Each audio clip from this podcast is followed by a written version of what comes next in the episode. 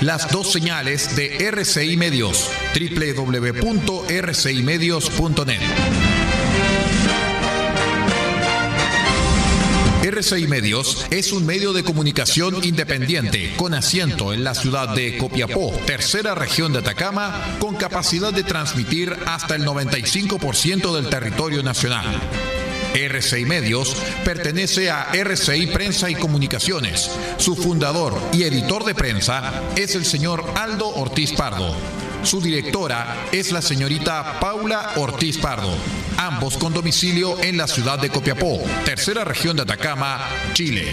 Siga junto a nosotros, acompáñese de la señal de RCI Medios, la plataforma independiente del norte del país.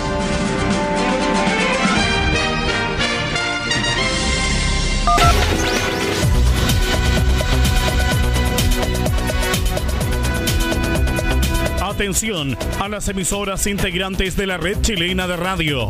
Al toque de señal, sírvase conectar.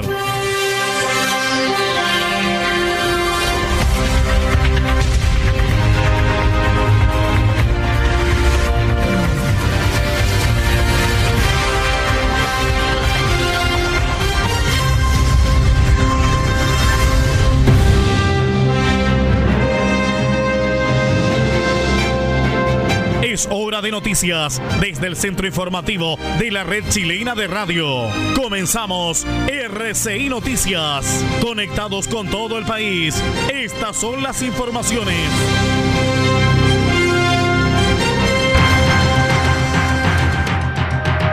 Revisamos los titulares más importantes de esta edición informativa. Fiscalía indagó denuncias por amenazas y diligencias permitieron incautar distintas armas de fuego. Vuelve a fracasar intento de negociación entre Sindicato Mina y Minera Candelaria.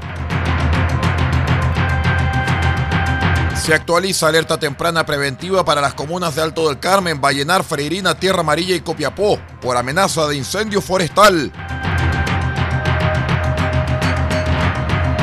En la ciudad de Copiapó, cementerio municipal estará cerrado el 31 de octubre y el 1 de noviembre.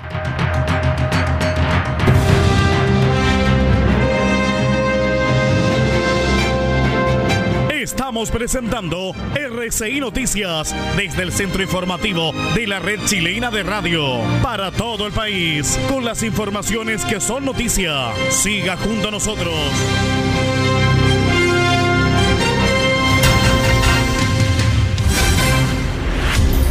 ¿Cómo están estimados amigos? Bienvenidos a esta edición central de R6 Noticias, el noticiero de todos para esta jornada de día viernes 30 de octubre del año 2020. Saludamos a todos los amigos que están conectados a esta hora a través de la onda corta, la FM y la Internet. Soy Aldo Ortiz Pardo y estas son las noticias.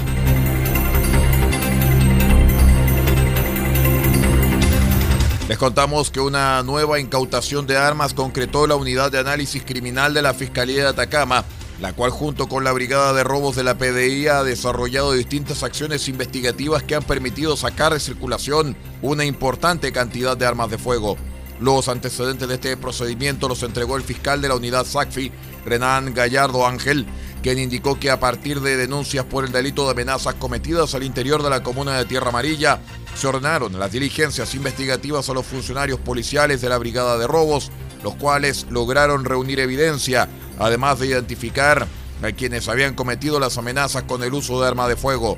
Con esta información, sumado al alto número de denuncias, el fiscal Gallardo se comunicó con el juez de turno, el cual autorizó la entrada a un domicilio del sector. El fiscal señaló que en esta vivienda la PDI incautó una escopeta con municiones apta para ser disparada, mientras que el imputado decidió colaborar con la investigación voluntariamente e hizo entrega de una segunda arma que se mantenía oculta, incautándose además cartuchos de escopeta, quedando el dueño de la vivienda en calidad de detenido para ser formalizado. En ese sentido, el fiscal Gallardo hizo un llamado a la comunidad para que denuncie oportunamente todos aquellos delitos en los que exista uso de arma de fuego, ya que la Fiscalía de Atacama siempre realizará la persecución penal respectiva para indagar hechos de esta naturaleza.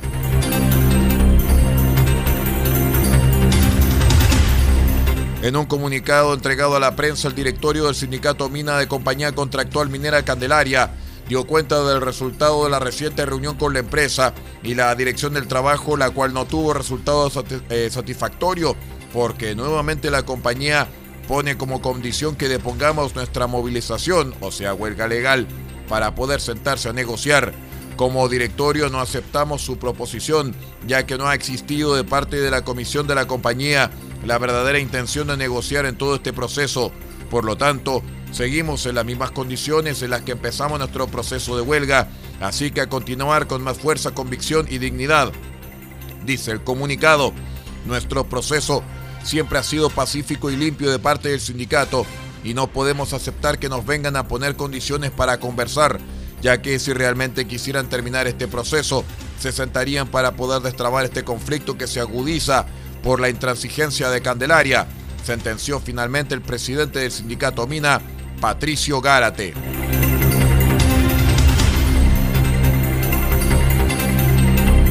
En otras informaciones, de acuerdo con la información proporcionada por la sección de análisis y predicción de incendios forestales, SAPIF, de la Corporación Nacional Forestal, CONAF, mediante su pronóstico a mediano plazo para incendios forestales emitido durante la jornada, se indica que la humedad del combustible fino muerto es inferior al 6% y las temperaturas máximas fluctuarán entre los 28 y 30 grados lo cual favorece las condiciones de propagación de incendios forestales en los sectores de valle y precordillera de la región de Atacama entre los días 29 de octubre y 5 de noviembre. En consideración a lo anterior, la Dirección Regional de ONEMI Atacama, en, en coordinación con la Dirección Regional de CONAF, actualizó la alerta temprana preventiva para las comunas de Alto del Carmen, Vallenar, Freirina, Tierra Amarilla y Copiapó. Esto por amenaza de incendio forestal que se mantiene vigente desde el 19 de octubre del año 2020. La actualización de esta alerta se constituye como un estado de reforzamiento de la vigilancia mediante el monitoreo preciso y riguroso de las condiciones de riesgo y las respectivas vulnerabilidades asociadas a la amenaza, coordinando y activando el sistema de protección civil con el fin de actuar oportunamente frente a eventuales situaciones de emergencia.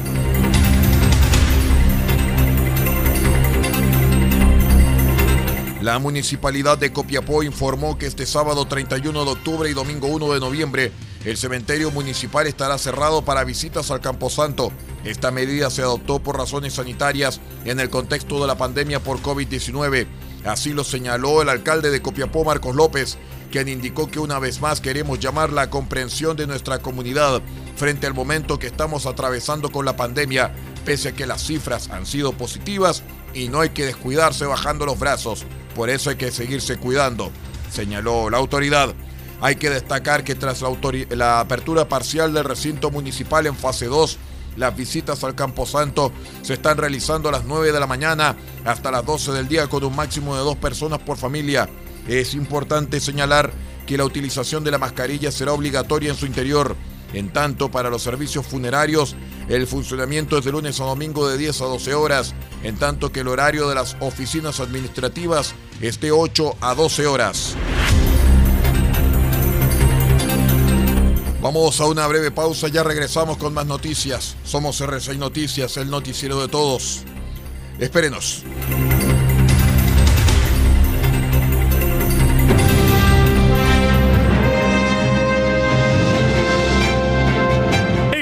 Presentando RCI Noticias desde el centro informativo de la red chilena de radio para todo el país con las informaciones que son noticia. Siga junto a nosotros.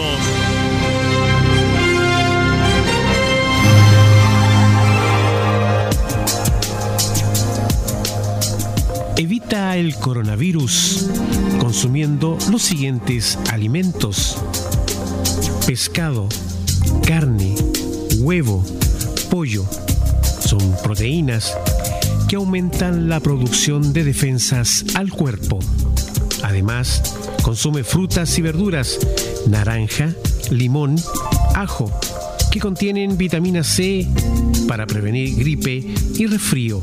Y también consume almendras, nuez, maní, estos aportan vitamina E y ácido graso que fortalecen las defensas. Este es un aporte de RCI Medios a la prevención del coronavirus.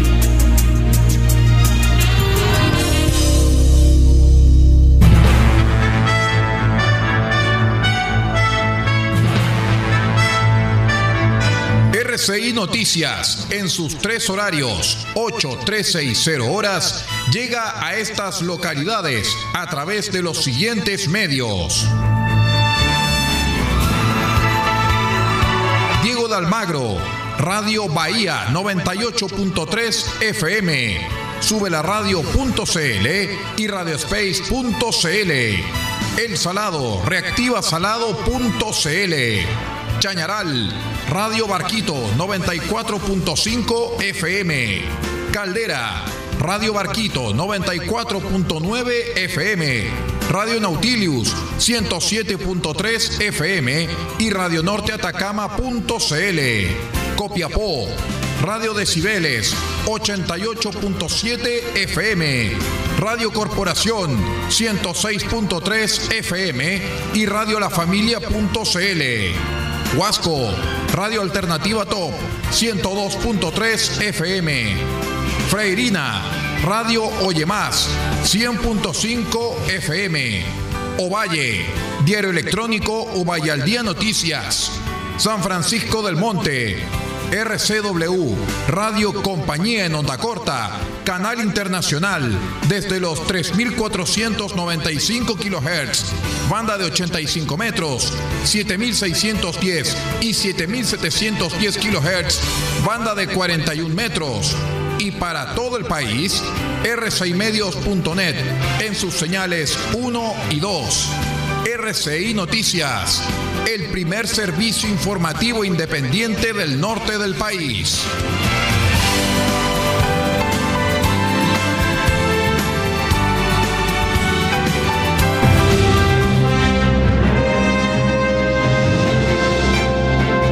Estamos presentando RCI Noticias desde el centro informativo de la red chilena de radio para todo el país con las informaciones que son noticia. Siga junto a nosotros.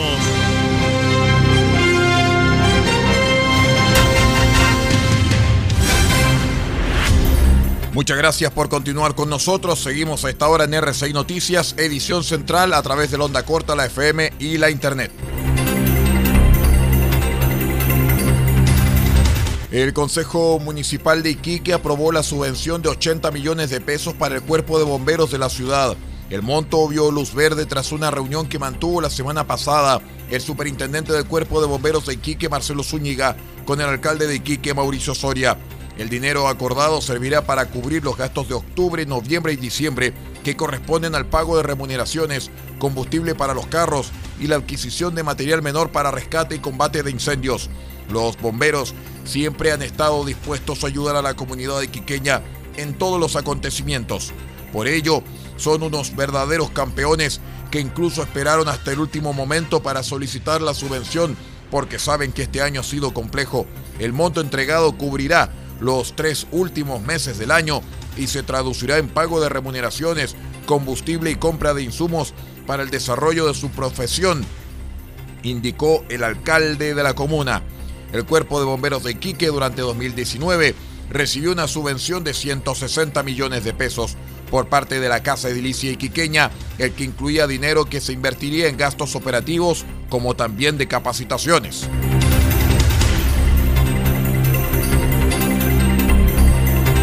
El Tribunal de Garantía de Calama amplió la detención de JJC, jugador de Cobreloa, detenido la madrugada del jueves por el delito de violación tras ser denunciado por una mujer que constató lesiones en el hospital Carlos Cisternas.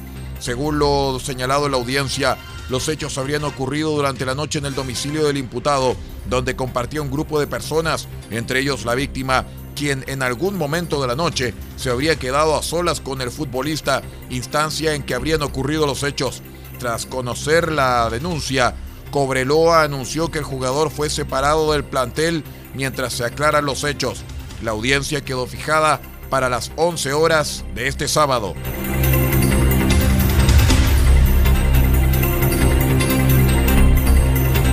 Carabineros detuvo a dos sujetos acusados de incendiar dos vehículos, una camioneta y una casa rodante, en la intersección de 10 Norte con Avenida San Martín, en el centro de Viña del Mar.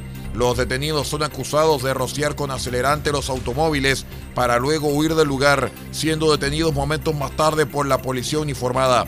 Al ingresar al domicilio de los sujetos, la policía encontró distintos artículos alusivos a carabineros, una polera piqué de campaña con el logo de la institución, un chaleco táctico color negro, una polera color verde, un fusil de asalto y una réplica de una M4 de tipo aire comprimido.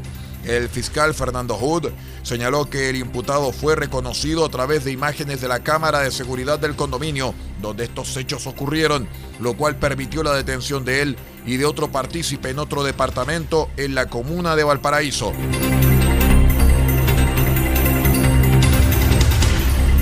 Nos vamos también a la sexta región porque los alcaldes de Rancagua, Eduardo Soto, de Machalí, José Miguel Urrutia y de Graneros, Claudio Segovia, valoraron el paso de dichas comunas a la fase de preparación del plan paso a paso.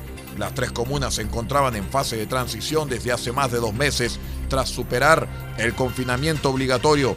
Soto puntualizó que nos alegra porque es el reconocimiento al trabajo que se ha hecho, en donde los vecinos han colaborado, las cifras así lo indican, y además significará una serie de beneficios.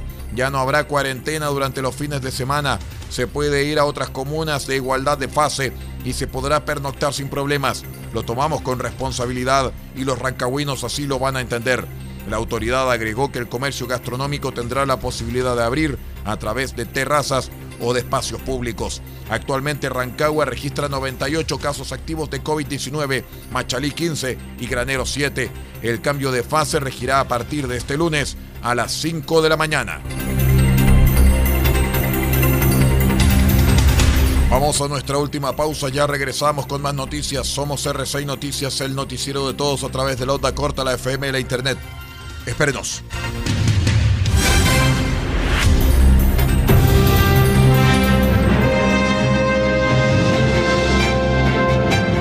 Estamos presentando RCI Noticias desde el centro informativo de la red chilena de radio para todo el país con las informaciones que son noticia. Siga junto a nosotros.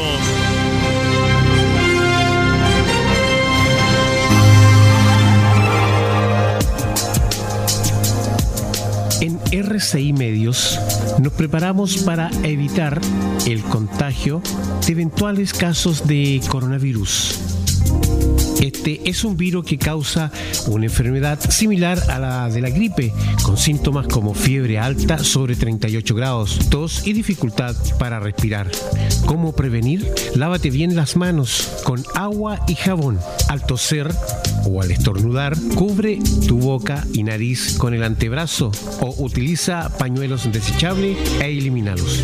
Evita acercarte a personas con enfermedades respiratorias. Si has estado en algún país con brote de coronavirus o en contacto con alguna persona con enfermedad respiratoria por coronavirus y presentas alguno de los síntomas ya señalados, dirígete al servicio de urgencia más cercano, alertando de inmediato sobre tu viaje y síntomas. Este fue un aporte de RCI Medios para evitar el contagio de eventuales casos de coronavirus.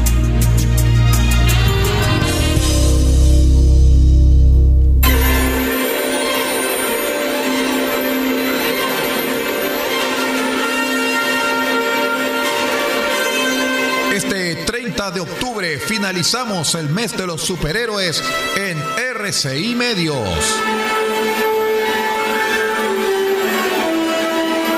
Y lo haremos con la banda sonora de 1983, compuesta por Jerry Goldsmith e interpretada por la National Philharmonic Orchestra.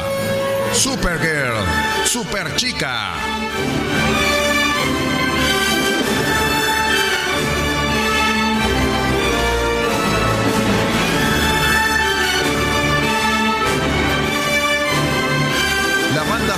original de la película de 1983, Supergirl, Super Chica, compuesta por Jerry Goldsmith e interpretada por la National Philharmonic Orchestra, será el punto final de nuestro mes de los superhéroes, solamente a través de RCI Medios.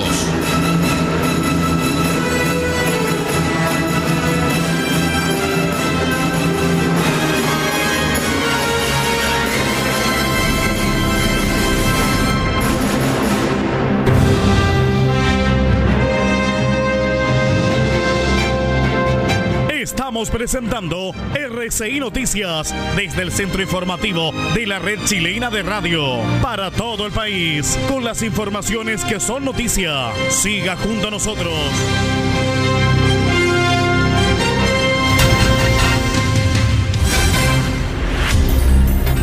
Muchas gracias por estar con nosotros. Somos RCI Noticias, el noticiero de todos. Vamos a revisar el acontecer nacional.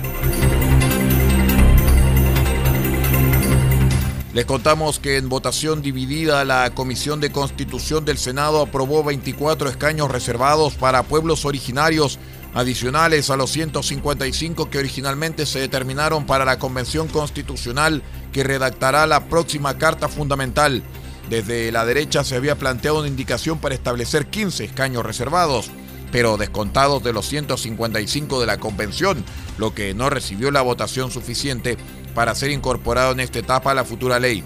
La fórmula aprobada que impulsaban parlamentarios de oposición indica que de esos 24, 14 estarían destinados exclusivamente al pueblo mapuche, con criterio de paridad de género, y 9 al resto de los pueblos originarios, entre ellos 2 al pueblo aymara, uno para la etnia de la isla de Pascua, uno para el Cahuéscar y los restantes para las etnias Yagán, Quechua, Atacameña, Diaguita y Coya. Más tarde se aprobó la propuesta del senador José Miguel Insulza, que consistía en destinar un nuevo escaño a un chileno afrodescendiente. En el caso de los últimos ocho asientos mencionados, la paridad de género se aplicaría entre el total de ellos.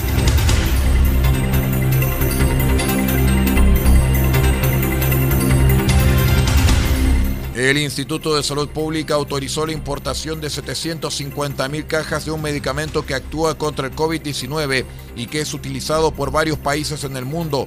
Se trata de Fabiflu, de origen indio, que está compuesto de Favipiravir, un compuesto desarrollado en 2014 en Japón para el tratamiento de la influencia de la influenza H1N1, el cual inhibe la multiplicación del virus en una etapa temprana y evita consecuencias más graves.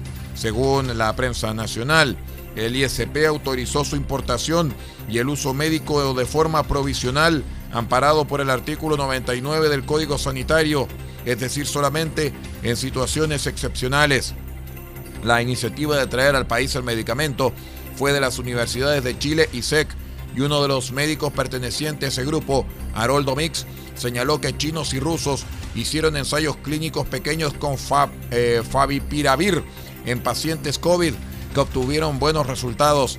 En China, Glenmark hizo un ensayo clínico en 150 pacientes que también obtuvo resultados positivos.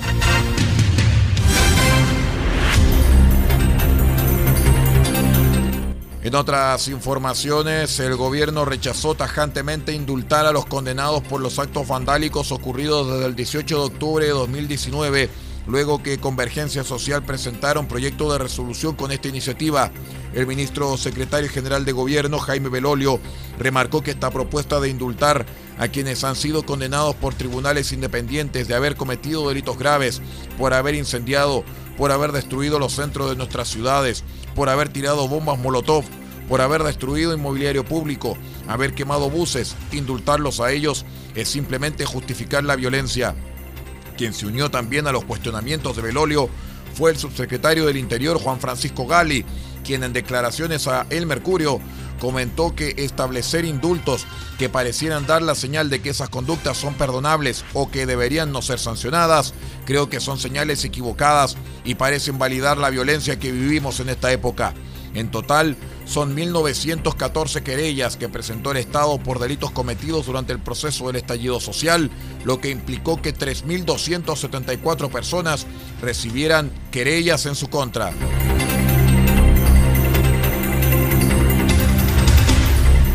En otras noticias, en prisión preventiva seguirá Ricardo Neira, de 44 años, formalizado por el femicidio de Carolina Fuentes, mujer que estuvo desaparecida por casi 100 días y cuyo cuerpo finalmente apareció en la ribera del río Ñuble a inicios de octubre.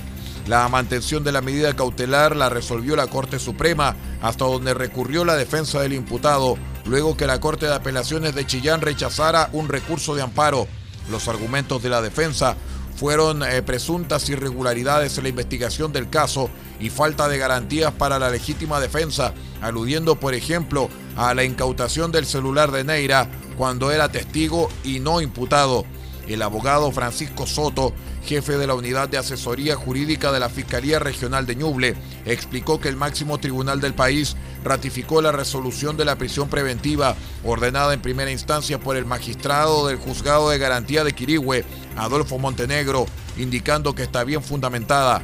Según el Ministerio Público, el imputado agredió a la joven mujer y le causó asfixia por sofocación, realizando múltiples acciones para ocultar su crimen, como haber trasladado el cuerpo de la víctima varias semanas después de su muerte.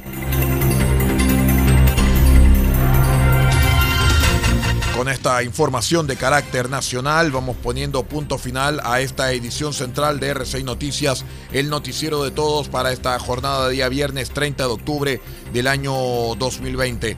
No abandone la sintonía porque ya llega el periodista Gonzalo Abarca junto con La Voz de América y su programa El Mundo al Día, vía satélite desde Washington. Se despide de ustedes Pablo Ortiz Pardo en la dirección general de R6 Medios, Aldo Ortiz Pardo en la lectura de textos. Muchísimas gracias por habernos acompañado y siga usted en nuestra sintonía.